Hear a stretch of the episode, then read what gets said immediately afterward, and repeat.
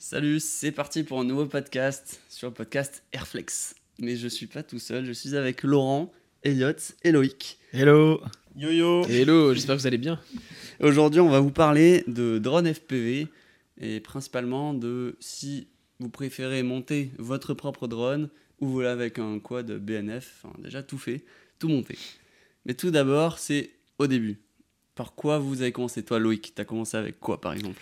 Alors moi, ça fait 4 ans maintenant, j'ai commencé à monter tout moi-même. Alors j'avais un peu suivi, je pense même tes tutos à l'époque et Petit placement. et petit placement. et non non ouais, c'était il y a un petit moment déjà et voilà, j'avais commencé vraiment à tout acheter de A à Z et à m'instruire de A à Z avec tout le Ok. en passant par des sites euh, Au niveau du matos, il y avait quoi à ce moment-là? Je me souviens des moteurs, des euh, les moteurs c'était du Racer Star, je crois. C'était vraiment du, Ouais.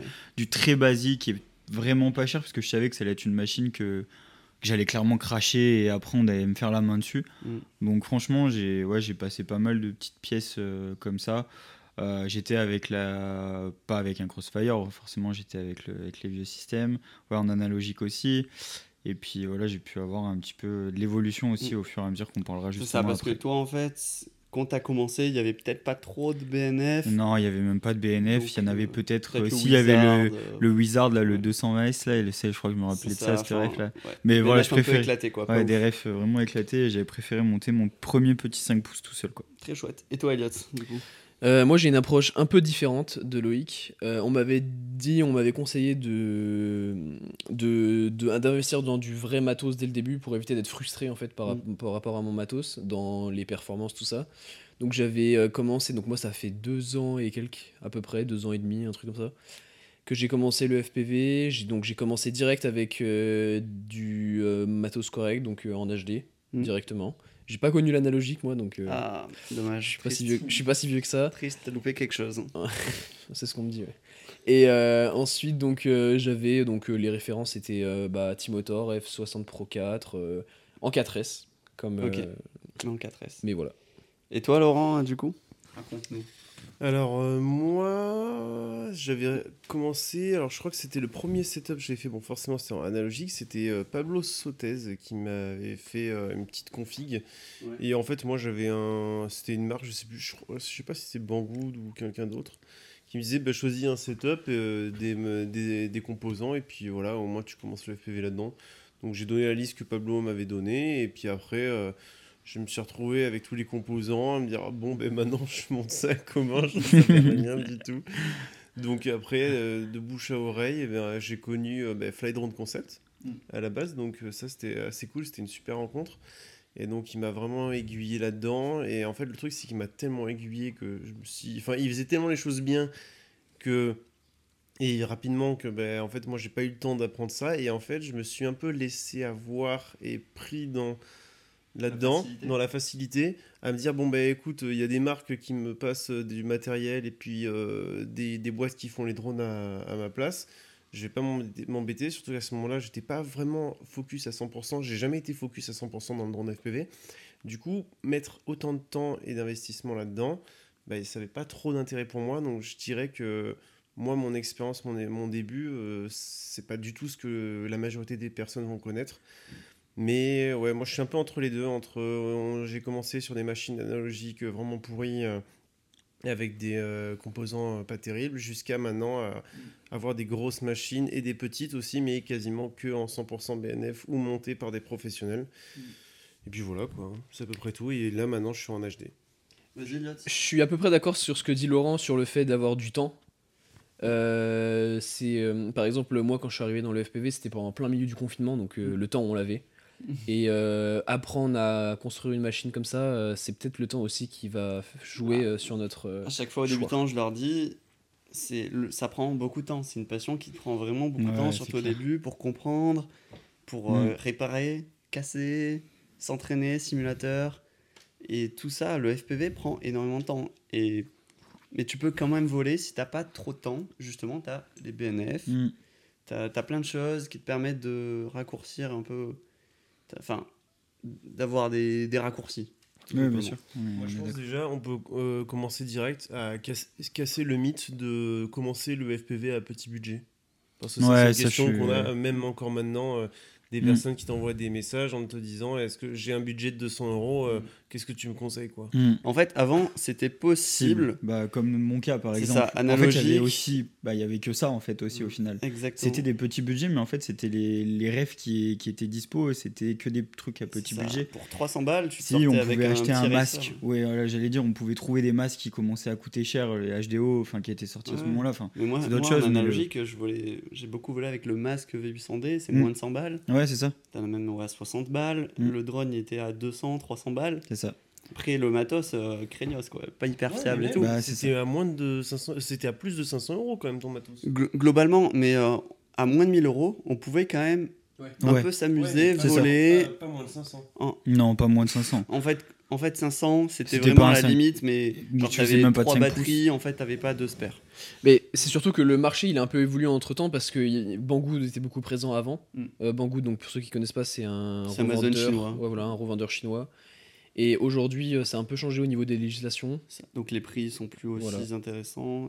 et- Donc euh, c'est une, ouais, une approche qui a un peu changé et que par exemple moi quand j'ai commencé le FPV j'ai pratiquement tout acheté sur Banggood. Mm. On pouvait trouver des masques DJI à 450 euros, un truc comme ça. Ouais. Donc euh, ouais, voilà. Et du coup, ouais, la grosse diff pour moi, c'est entre l'analogique et le numérique. Mm. Pour passer ce gap, t'es forcément obligé de dépenser 1000 balles en plus. Ouais, c'est ça. Et donc de suite, tu passes de 500 euros à 1500 euros pour euh, l'entrée de gamme, tu vois. Enfin, en gros, pour son matos, entrée de gamme. Ouais. Et, euh, Bah, ça, de toute façon, pour, je pense qu'on pourrait élargir cette discussion sur le fait aussi de choisir si on démarre sur du numérique ou de l'analogique. Non, mais là, pour moi, le Maintenant, on est maintenant, si Ouais, on ouais. parle de, de comment on a débuté et, et si on devrait donner des choix pour un bon début, euh, maintenant, il n'y a plus d'intérêt à aller démarrer avec de l'analogique. Euh, Vaut mieux faire du simu, euh, Ouais. travailler un peu plus. et C'est ça, attendre économiser. quelques Noëls, comme on entend Et souvent parce dire. que si t'aimes pas, au final, c'est du matos que tu peux revendre, le masque et tout, ça perd pas trop en valeur. Ouais, Ouais. ça c'est vrai. Il y a beaucoup d'acheteurs potentiels. Parce que l'analogique, maintenant, euh, si je revendais mes Fat Shark HDO, je les ai achetés euh, 700 euros. mais maintenant, je les revends euh, allez, 200 euros 200, ouais, max, ouais. franchement. C'est fou hein. Ouais, donc c'est vrai que euh, bah, vaut mieux avoir de l'argent de côté. C'est sûr que euh, bah, si t'aimes pas, ça fait beaucoup d'argent perdu, mais c'est du matos que tu revends quand même assez facilement. Donc là, maintenant, on va passer un peu au, à maintenant, actuellement. Moi, personnellement, je monte, j'ai toujours monté mes machines. euh, Mm. Enfin, enfin, avec lesquelles je vole vraiment et tout. C'est des machines que j'ai montées, j'ai choisi les composants et tout. Et j'aime faire ça, pour Ouais. moi, mes machines, parce que j'en ai pas énormément à monter. Et je trouve ça indispensable de savoir comment ça fonctionne, comment le monter. Toi, Laurent, tu te sens pas un peu, des fois, démuni face à l'électronique, si tu sais pas si y un truc qui marche pas ou quoi? Complètement, complètement. Là, vraiment, comme je l'ai dit, c'est, je me suis un peu enterré moi-même parce que ben, j'avais pas le temps et ça a toujours été, euh, j'ai toujours choisi la facilité. Ça, c'est un défaut que j'ai. Et, euh, d'être bien entouré aussi, quand même, parce que notamment Elliot m'a énormément euh, aidé pour la dernière frame qu'on a montée. Et ben, oui, c'est sûr que je comprends petit à petit, évidemment, les choses. J'ai euh, le matériel, j'ai tout ce qu'il me faut pour euh, faire les choses moi-même. En fait, quand je vais avoir un vrai problème et qu'il y aura personne pour m'aider, là, je vais perdre beaucoup de temps. Alors que si j'avais dès le début appris, euh, je vais potentiellement gagner des heures, voire une journée de perte de temps, Mm. ou même sur une presta si un jour j'ai un problème. En fait, moi, je me dis, si j'ai un problème sur une presta, ben, j'ai un deuxième drone avec moi, je m'embête pas, un deuxième BNF que je lance, paf, comme ça au moins, euh, il n'y a pas de souci. Donc euh, moi, je suis plus dans l'optique de, euh, s'il y a un problème, ben, je prends un drone qui remplace et je verrai le problème plus tard, jusqu'à ce que quelqu'un m'aide en gros. Mais euh, ouais, c'est vrai que c'est plus un poids que euh, quelque chose de tu t'en es toujours sorti quand tu avais des problèmes avec une deuxième machine et tout, mais c'est vrai que moi, ça peut m'arriver d'avoir des soucis. Des fois, c'est truc à la con, hein. mais Mm. euh, si t'as pas d'expérience, tu sais pas d'où ça vient et ça peut te faire chier. Et si ça te fait ça sur les deux machines, tu ça. vois, euh, en termes de probabilité, ça peut arriver. Ouais, ou Ouais. même Pas sur une radio ou sur des choses. euh, Moi, j'ai vécu la, la chose dernièrement où j'ai acheté une Tango 2. euh, c'est vraiment le cas concret. Bon, on sort un peu du, de la, fabrique, la construction du drone, mais c'est quand même lié parce que bah, voilà, j'achète une Tango 2 sur le, sur le bon coin. euh, elle est neuve, mais elle n'a jamais été utilisée et elle n'est pas calibrée. Et je me retrouve à devoir passer des heures à essayer de comprendre. Et je pense que j'ai quand même pas mal gagné de temps sur savoir comment fonctionnait le, le Crossfire, Mm. comment fonctionnait l'environnement de chez, euh, de, chez, euh, de chez de la Team Backship. Euh, Enfin voilà, tout ça, c'est vrai que je pense que bon, le problème était assez compliqué en soi, mais euh, c'était un problème de firmware que j'ai eu en fait Mm. au final. Et il a fallu descendre, upgrade et enfin, plein de Ouais. choses. Et, et au final, ça a refonctionné. Mais voilà, le fait d'avoir un petit peu l'environnement et le contexte et d'avoir déjà bah, paramétré moi-même euh, ma radio, Mm. vraiment bricolé à l'intérieur de la radio, tout ça, enfin, c'est que ça a aidé aussi sur, sur pas mal de choses.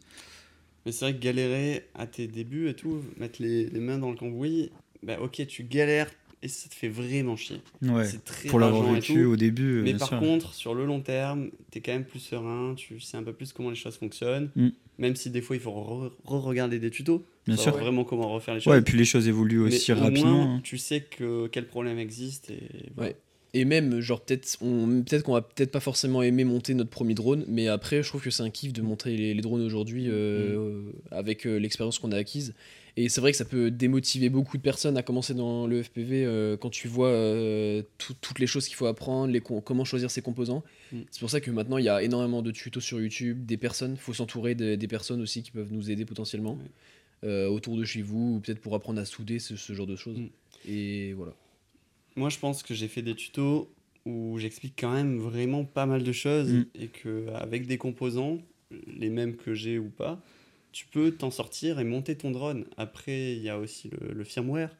Ça peut changer un peu. c'est large. hein. On va a- souvent dire que monter sa machine, pour moi, c'est le sujet principal.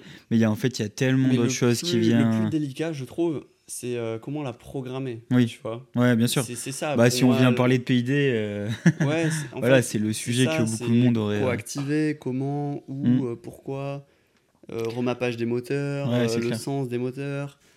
Il y a plein de petites choses comme ça. Et Mm. en vrai, le montage, tu fais exactement ce qu'on te montre dans une vidéo. Il n'y a hmm. rien de compliqué. En sou- la soudure, euh, c'est peanuts. hein, Avec sur, les euh, stacks où les ESC sont Ouais, c'est vrai. l'EFC, c'est- Oui, maintenant c'est tout, c'est simple. tout à relier et voilà. C'est vrai que le, le- le plus long, je pense, euh, finalement, dans, dans- dans tout ce qu'on parle et de monter sa machine soi-même, c'est vraiment le paramétrage.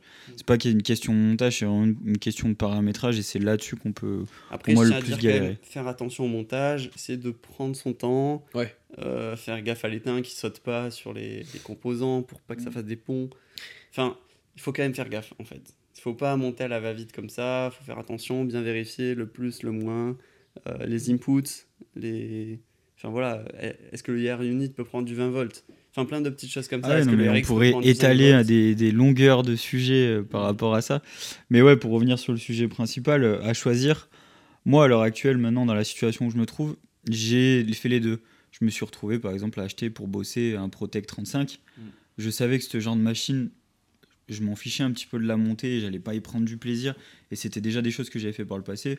Je me suis pas embêté, j'ai choisi la facilité à payer plus cher forcément. hein.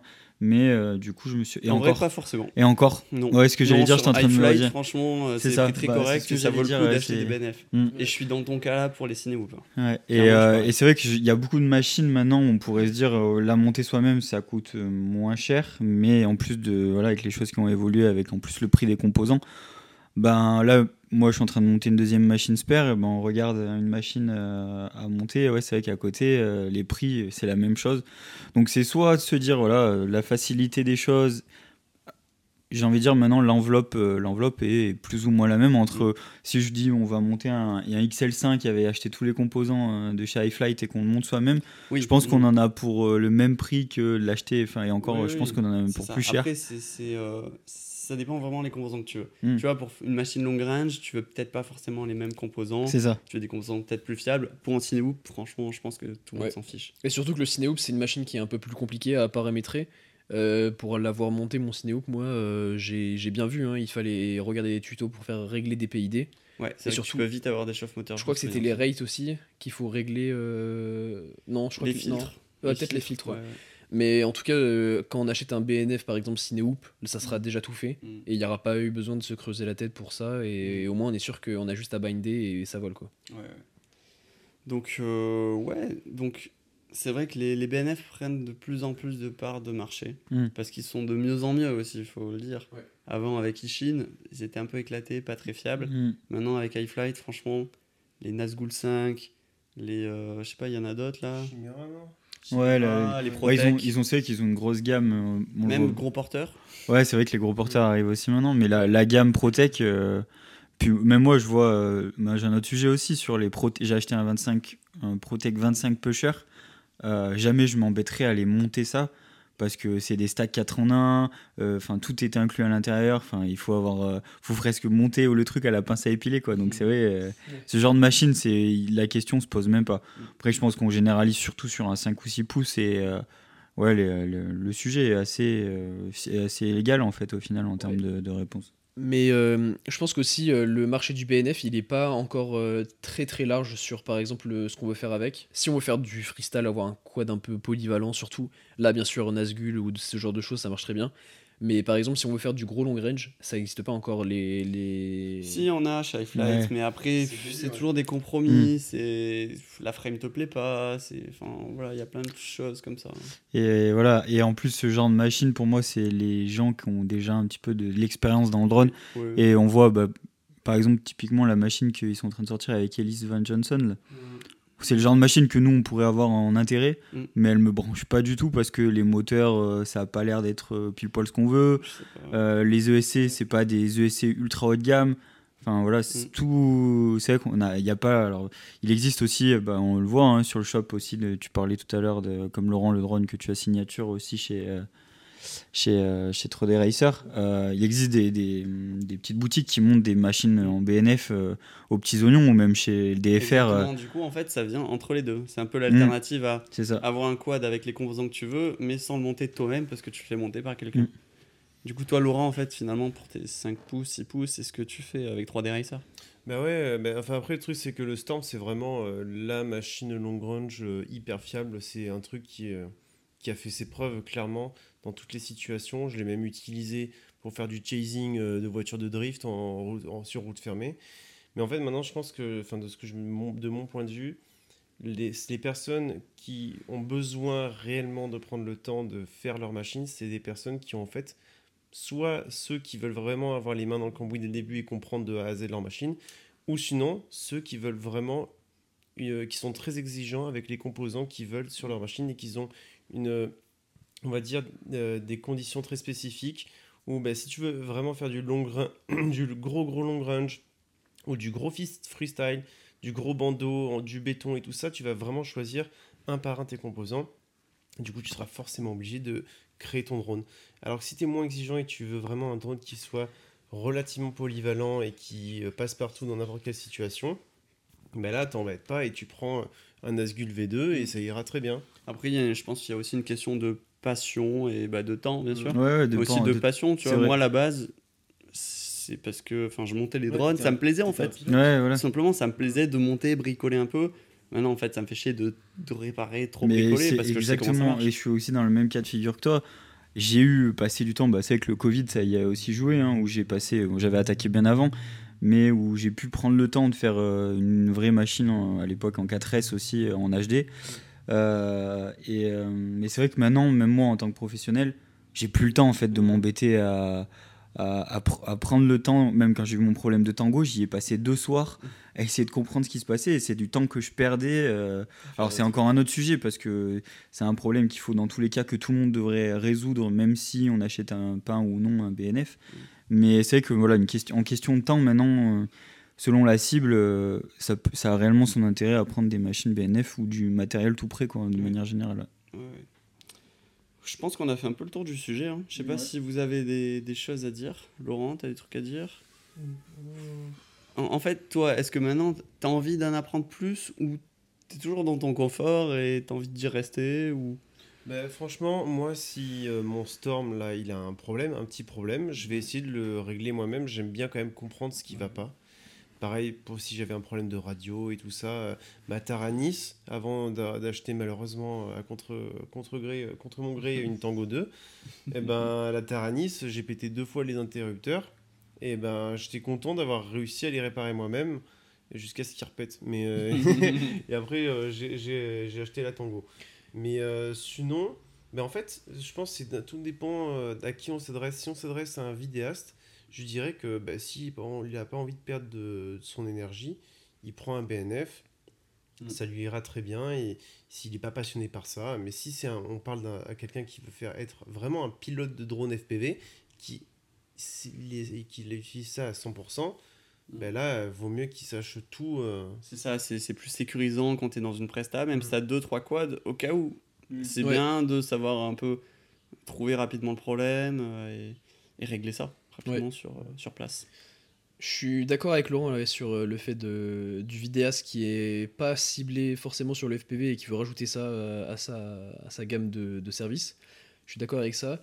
Et, euh, mais par exemple, euh, moi je sais que si un jour je vais me remonter un, un Cinehoop par exemple, je vois que de plus en plus de gens achètent des BNF en, ciné- en des en BNF, c'est un peu la, la norme aujourd'hui. Mm.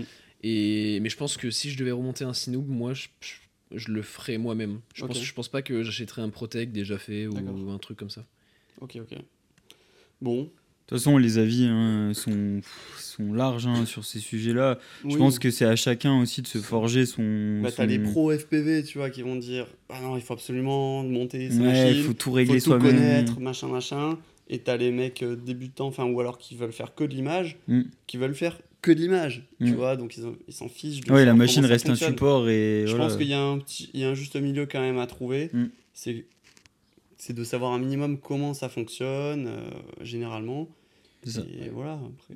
Même si, même si euh, après avoir euh, terminé de monter une machine, on est, il y a une satisfaction quand même qui est énorme de se dire que c'est toi-même qui Au l'as début. monté. Ouais. Au début, Maintenant, ça, sûr. franchement, clairement. Ouais, vrai. À part si c'est un, ouais, un gros porteur, un nouveau truc, Ouais, tu vois. voilà. Exactement. Où tu dis, ouf, qu'est-ce que ça va voler? Est-ce qu'il y a un truc qui va cramer ou pas? Mm. Ouais. Bah, par exemple, moi je donne l'exemple là, de. Euh, Je vais pas rentrer dans le détail, mais j'ai monté un, j'ai conçu un drone là dans, lors d'un stage, Mm. et euh, à la fin de, c'était une architecture qui n'existait pas Ah, encore. C'était spécifique. Ouais, voilà, c'était un- spécifique. Un Y avec 6 moteurs. ça Ouais, un Y6 en inversé. Et j'étais tellement satisfait de le voir voler à la fin parce que j'en j'avais passé quoi 2-3 deux, trois mois à, à- à le concevoir. et c'est ça, la satisfaction en fait de monter son drone euh, et de le voir Mm. voler à la fin, c'est c'est trop kiffant. Ok. Bon, bah, j'espère que cet épisode vous a plu. Euh, voilà, écoutez nos différents avis. Mm. Et on se retrouve dans un prochain épisode, sûrement aussi avec Laurent, Elliot et euh, Loïc, que vous pourrez retrouver sur les réseaux sociaux. Euh, tout est en description. Voilà, sur Instagram notamment. Allez, ciao, bye. Ciao. Ciao, ciao